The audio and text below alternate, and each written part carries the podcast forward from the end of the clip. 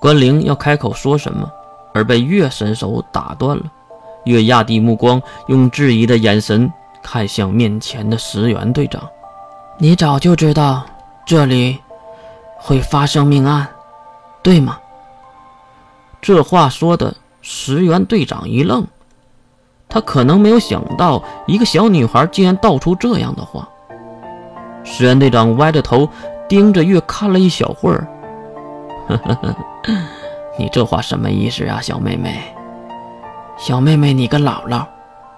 小月又是小声嘟囔了一句，然后才回答：“石安队长，我们报警的电话可刚刚挂断，你们就到了。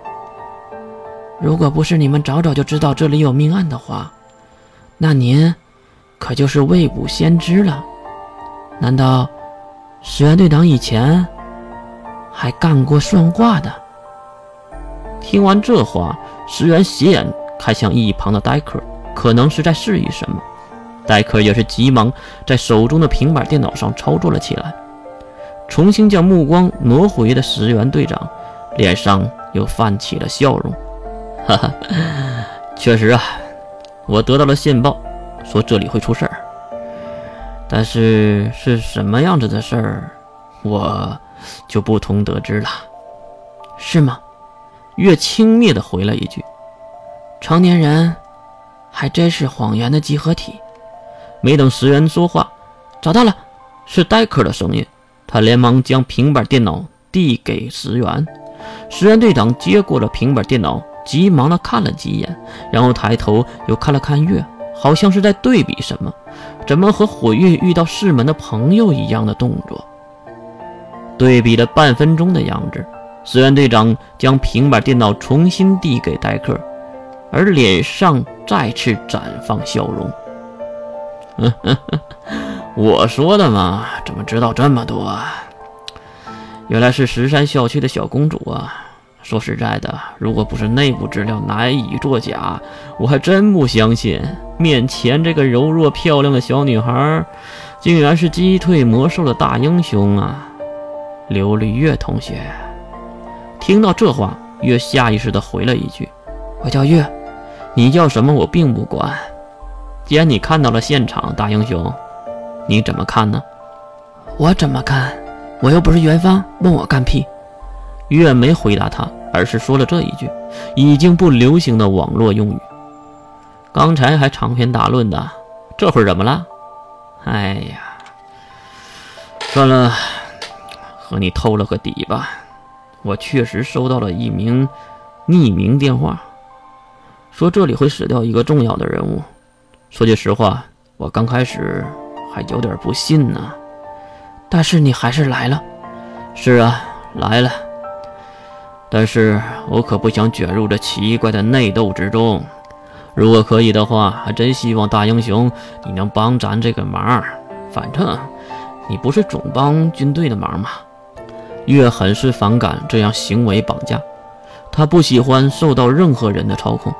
话说，你们对能力者办公室自己没能力吗？而且，等等，月马上就发现了不对劲儿的地方。我怎么感觉我已经掉了早早准备好的圈套里了呢？石原队长，你早就知道我会来这里。此话一出，石原被震慑到了。他瞪大了小眼睛，人长得漂亮，能力还强，没想到的是，小脑袋还挺灵通的嘛。哪里来这些废话？我就问你，你是不是早就知道我要来？石原长出一口气，然后缓缓的点头。是的，确实，其实。我们和这个凶手周旋很久了，大约两个多月了。这个凶手总是提前提醒我们哪里出现凶案，而且每次都能完美的离开并杀死受害者。什么样子的凶手？石原队长摇了摇头，不知道。我只知道，他自称为使者。使者。月和关灵马上对视，怎么了？你们知道这个人？月马上转移话题，因为中央学院的事儿也是机密。石原队长，你是怀疑打电话告诉你凶案现场的人，可能并不是敌人，而是一个好心的知情者？那谁知道啊？不过如果是的话，那就是敌人的敌人就是朋友，所以我就索性的听他一次。听什么？他说，将你卷入这次事件中。就可以很快的找到凶手。原来如此，这个套确实是为我准备的，还是突然看到我，就突然想让我加入的呢？怎么样，同为军人，为人民服务是应该的吧？可是我是学生啊，越不会因为所谓的职责而被凶手牵着鼻子走的。抱歉，我也没有这个兴趣。所以，如果没有什么事儿，我们可以走了吗？石然站起身，看向后面闪光灯不断的小屋。你就不想知道死的人是谁吗？你这话里有话。月预感到了不太好的结果，比如这个人的身份。他，他是谁？石原队长露出了奇怪的笑容。